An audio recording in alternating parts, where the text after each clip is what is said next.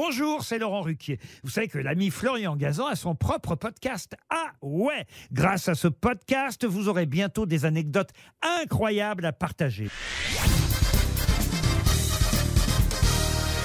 Salut, c'est Florian Gazan. Dans une minute, vous saurez comment un homme s'est retrouvé enceinte. Ah ouais? Ouais, ça s'est passé en 2018 du côté de Monaco où vit DJ Cooper. Alors contrairement à ce que peut laisser penser son nom, il n'est pas spécialiste des platines, mais basketteur pro à l'AS Monaco qui évolue en première division française. Son truc à lui, c'est les paniers, mais pas seulement. Non, c'est aussi les pétards. Ah ouais Oui, il est consommateur de cannabis, ce qui est somme toute fortement déconseillé quand on pratique du sport en compétition, notamment à cause des problèmes de contrôle antidopage. Sauf que DJ Cooper, c'est un petit malin.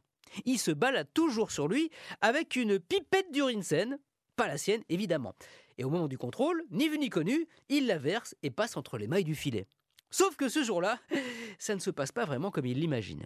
Ah ouais. Oui, car après analyse, il s'avère que son urine est positive. Oh, pas au cannabis, non, mais à l'hormone gonadotrophine, classée comme anabolisante, donc dopante. Une hormone présente chez les femmes en pleine grossesse.